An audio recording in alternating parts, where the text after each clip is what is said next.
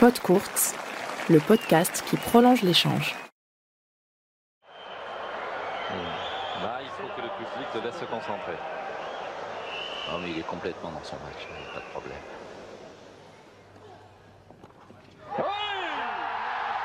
Extraordinaire, je vous l'avais dit, il l'a pris dans ses bras. Magnifique. Henri Lecomte, on attendait Guy Forget et c'est Henri Lecomte qui a donné ce point à l'équipe de France. Exceptionnel, un grand moment de sport, un grand moment d'émotion. Trois décennies plus tard, les images du chef-d'œuvre d'Henri Lecomte contre Pete Sampras en finale de la Coupe Davis en 1991 à Lyon n'ont pas pris une seule ride. Touché par la grâce, le vengeur masqué avait replacé la France à un partout en prenant le meilleur sur l'américaine dans un palais des sports de Gerland transformé en chaudron vivant. La suite on la connaît, après un double épique, Guy Forget propulse la France sur le toit du monde en triomphant à son tour de Pete Sampras, scellant au passage une attente interminable de 59 ans.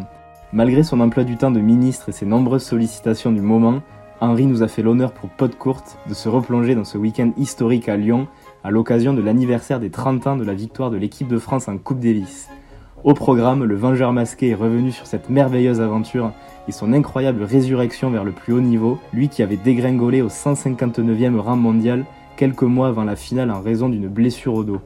Henri donne également son avis sur le nouveau format de cette Coupe Davis tant décriée, avant de se livrer au jeu des questions service volées en toute fin d'entretien. Bon visionnage et bonne écoute à tous. Et on va se replonger dans cette folle épopée de 91 où tu vas revenir du Diable Vauvert, littéralement. Donc, c'est une histoire de dingue.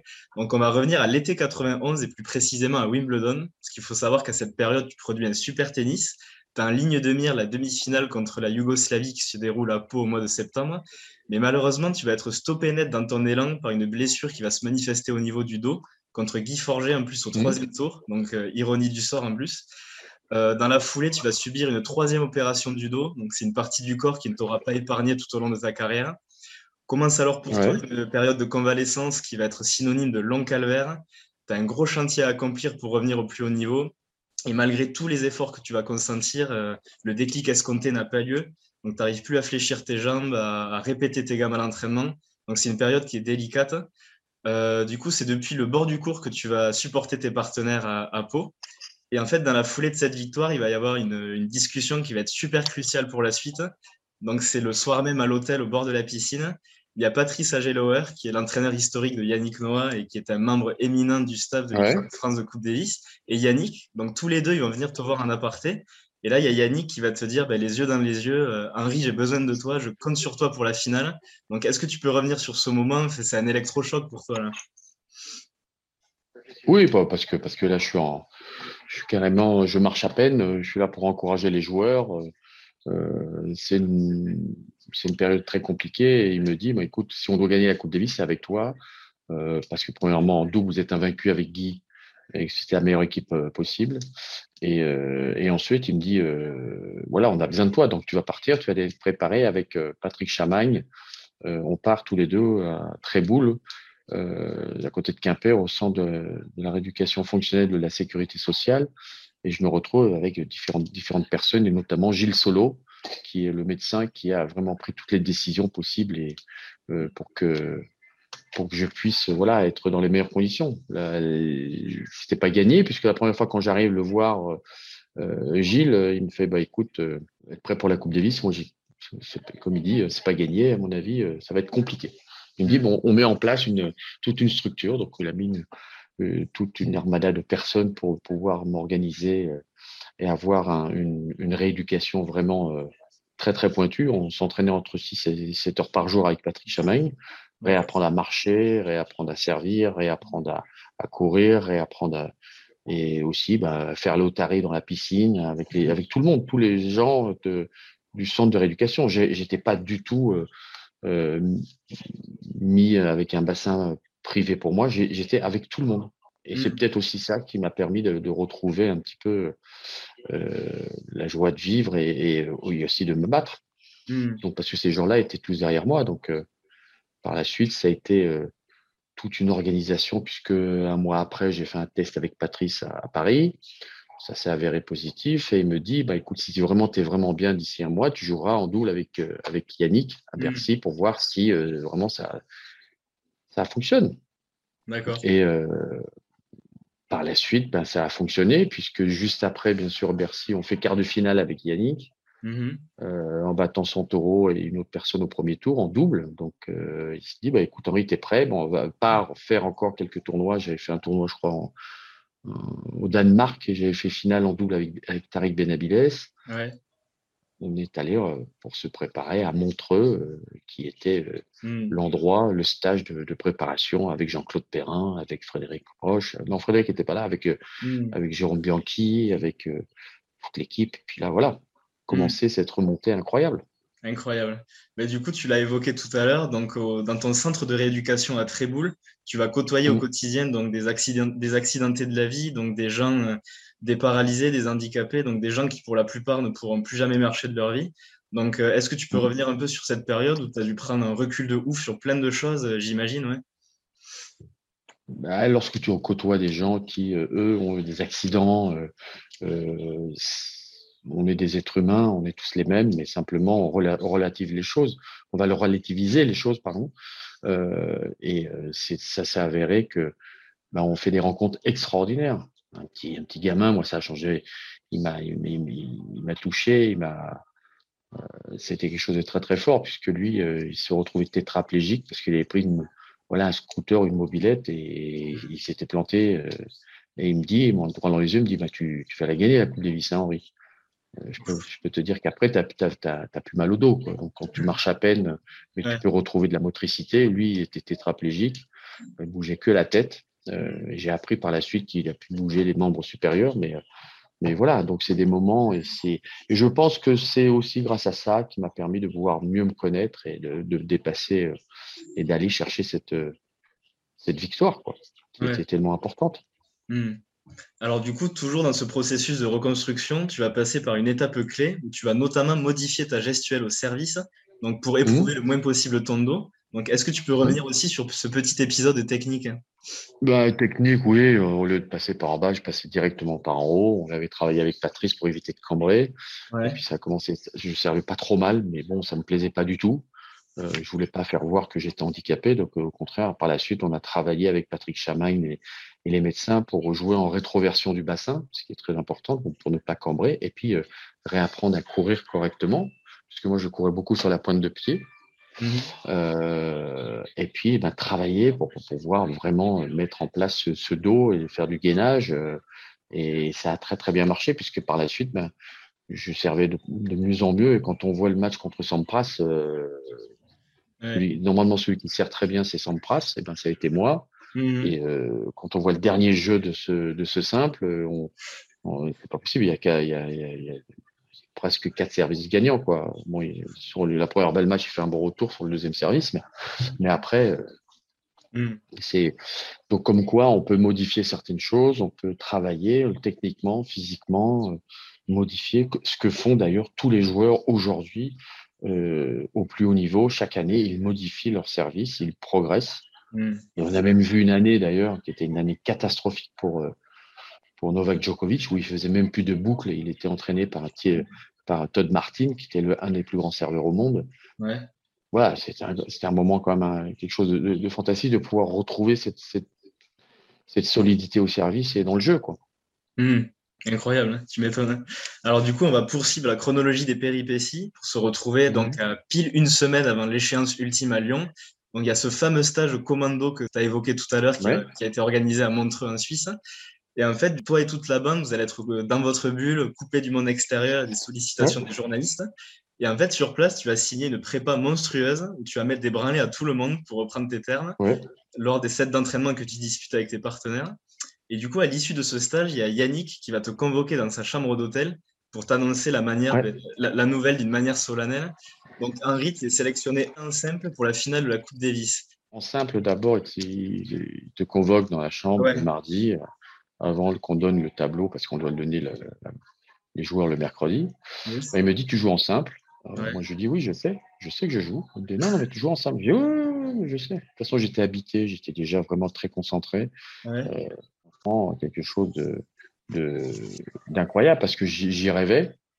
Mhm. Euh, et ça s'est euh, c'est- voilà, c'est arrivé. Euh, bon, par la suite, bien sûr, je suis rentré dans ma chambre. C'était un moment assez, un, petit peu assez fort et, difficile, mais bon, hmm. tout le travail que j'ai pu effectuer auparavant, ben ça, ça, ça a porté ses fruits. Et hmm. par contre, après, il fallait pas décevoir. Et heureusement qu'on ne lisait aucun journaux, qu'on voyait pas la télé, que on connaissait pas du tout un petit peu ce qui allait se passer. Euh, hmm. euh, simplement, on avait les, les, les, conférences de presse organisées par la fédération et, le capitaine pour pouvoir vous donner quelque chose un petit peu à, à manger, mais sinon, nous, on regardait rien. Hmm. Parce que si on avait lu les différents articles, si on avait vu les différents choix, euh, ça aurait été très compliqué. C'était une grande force, une qualité, parce qu'on était vraiment en autarcie complète pendant un mois. Quoi. Hmm. Eh oui, complètement. Alors du coup, on va s'attarder encore une question supplémentaire sur ce stage à Montreux, parce qu'il va être très important, parce qu'il va te permettre aussi de découvrir plus en profondeur Guy Forget. Donc vous étiez déjà des bons amis avant le début du stage, mais c'est vraiment Montreux et dans, dans la douleur et l'adversité que vous allez vous révéler que c'est vraiment ce lien d'amitié qui va vous unir. Donc, est-ce que tu peux revenir là aussi sur, sur cette période? Non, c'est pas vraiment. Euh, oui, c'est là et non. Pas vraiment. C'est pas là. Non, ah. non, c'est pas là. C'est pas là. C'est pas pendant ce stage. Ce stage, on était déjà amis, mais ce stage a, permis à tout le monde de bien s'entendre. Ce qui était fort, c'est euh, euh c'est après le premier jour. Euh, le stage avec Guy, euh, l'intelligence de, de, de Patricia Joller et, et, et Yannick, c'est que j'ai pas joué Guy en simple parce que j'aurais très bien pu le battre. Et là, au contraire, ça aurait fait quelque chose de, de, différent, je pense. Euh, même si le premier jour, on pensait que, que Guy avait la possibilité de battre Agassi, ce n'était pas le cas. Mhm. Mais le fait d'avoir fait un partout, au contraire, ça nous a vraiment resserré et le double a été quelque chose de primordial. Et c'est ça qui nous lie aussi à, à tellement fort, c'est qu'on a un vaincu en double et, et, après, la fait que Guy gagne le dernier match, ben voilà, ça, ça, ça a scellé le, ce socle-là. Mmh, euh, mais le stage a été quelque chose aussi euh, qui n'était pas simple, hein, qui n'était pas facile parce qu'il fallait s'imposer à la fois, mais aussi ne pas être trop euh, différent des autres, bien au contraire, et, de rester tous en osmose. Donc, mmh.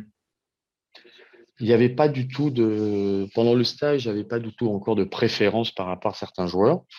Yannick le disait où il voyait les résultats, mais il n'y avait pas. Tout le monde était vraiment soudé, quoi. C'est ça qui était bien. Ok. Alors du coup, maintenant, on va plonger dans ce week-end historique à Lyon, donc à Gerland. Donc c'est Guy qui ouvre le bal contre André Agassi et malheureusement, il va s'incliner en quatre manches non sans démériter. Donc c'est fort logiquement qu'il regagne les vestiaires en étant ben, super dépité. Et il va y avoir une scène qui, ben, qui, est absolument légendaire où toi, du coup, tu t'apprêtes à entrer dans l'arène. Tu vas croiser Guy mhm. qui, lui, est dans la salle de soins sur la table de massage. Et tu vas aller le voir et tu vas poser ta main sur son épaule et tu vas lui lâcher cette phrase qui est devenue mythique, du coup. T'inquiète, t'inquiète, je vais lui mettre une branlée à l'autre, donc en parlant de Sampras, et on va revenir à un partout. Donc il faut savoir que toutes les personnes qui étaient présentes dans la salle ce jour-là se souviennent du regard qui était complètement habité que tu avais. Est-ce que tu peux revenir sur ah l'état mental dans lequel tu étais et ce, moment qui est fou quoi? Ouais, j'étais dans la zone. Dans ce moment-là, j'avais tellement travaillé, j'étais tellement, fort que j'étais dans une zone où j'étais, imbattable. C'était euh, quelque chose de, je pouvais courir à traverser le mur. Le mur, il tombait. Tellement j'étais euh, dans une, dans une phase qui était ce qu'on appelle euh, complètement habité, la zone où tu es en avance sur tout le monde. Tu, tu, je voyais le jeu, je voyais ce qui se passait et j'ai dominé la situation. Et ça, c'est quelque chose que, que l'on a peut-être trois, quatre fois par an. Et c'est l'énorme différence avec, par exemple, les joueurs actuels ou les, les meilleurs joueurs du monde, c'est qu'eux, ils arrivent à, à, rester dans cette zone pendant très, très longtemps.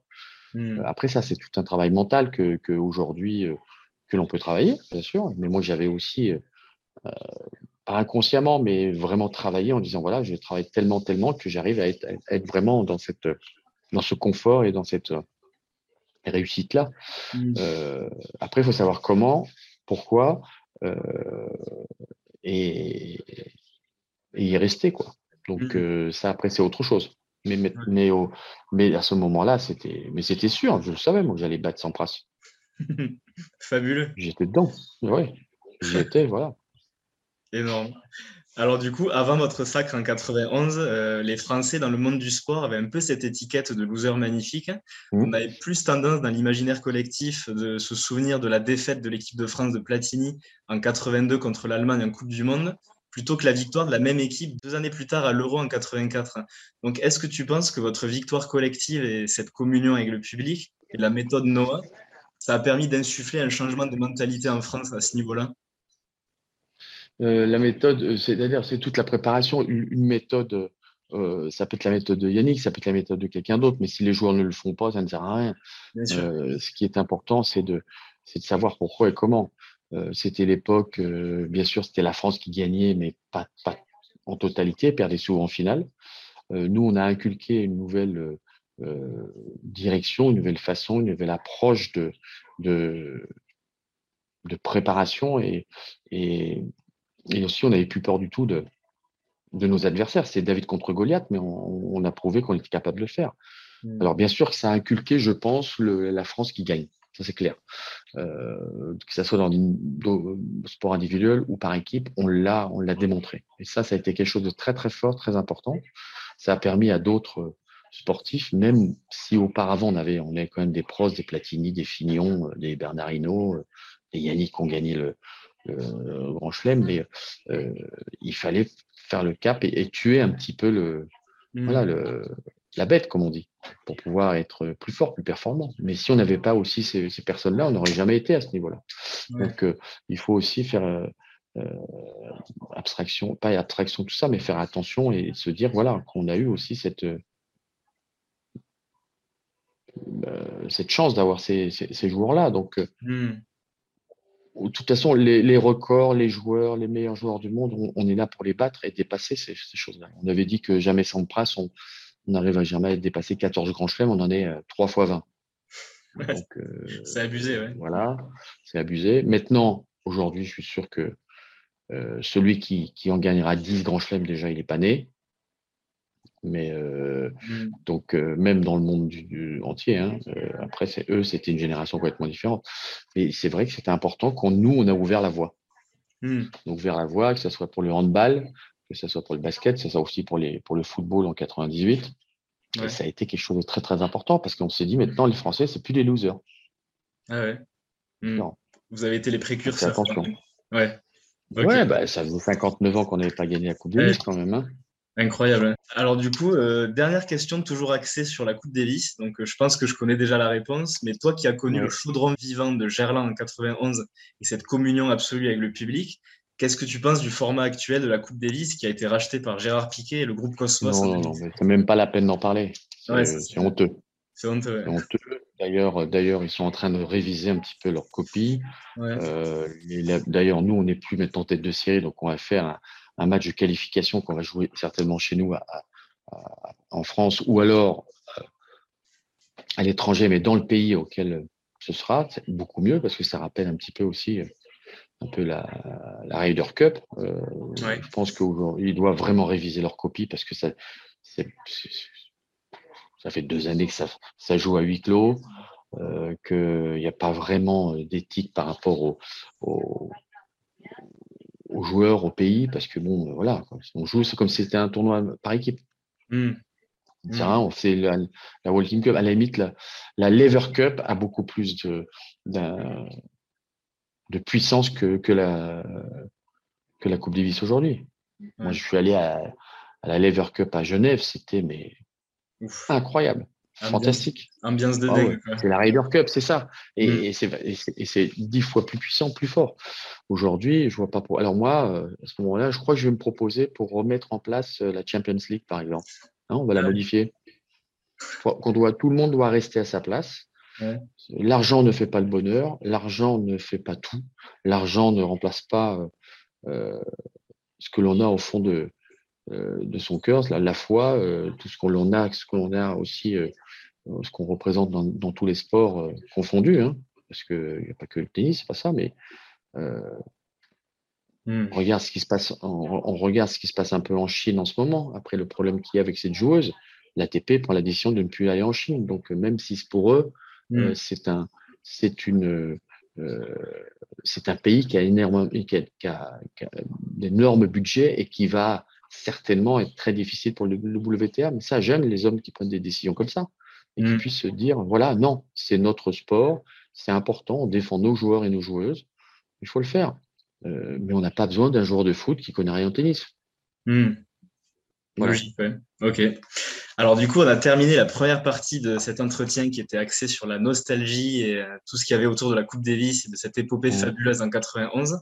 Donc maintenant, on va conclure cette petite interview par, euh, par une deuxième partie que j'ai intitulée Les questions de service volées. Donc pour rendre hommage à ton style de jeu. Euh, je, vais, je, vais, te poser une petite série de questions donc au tac au tac. Donc ça, ça, va, fuser encore plus vite que ton service à l'époque. Alors du coup, Henri, euh, à quand remonte la dernière fois que tu as écouté Saga Africa de Yannick ouais. Bah, je, je Tu peux l'écouter de temps en temps parce que ça passe encore un peu à la radio. Mais sinon, ça fait longtemps. Alors du coup, d'où te vient et qui t'a attribué ce surnom de vengeur masqué? Yannick, 92. Ok. Roland Garros. Ça marche. Alors selon toi, qui est le gaucher le plus esthétique de l'histoire du tennis, sachant que tu peux te citer? Rod Lever. Ok. Euh, alors j'ai appris au cours de mes recherches que tu es un fan absolu de sport automobile et plus particulièrement de Formule 1. Alors qui est ton pilote préféré toute génération? Senna.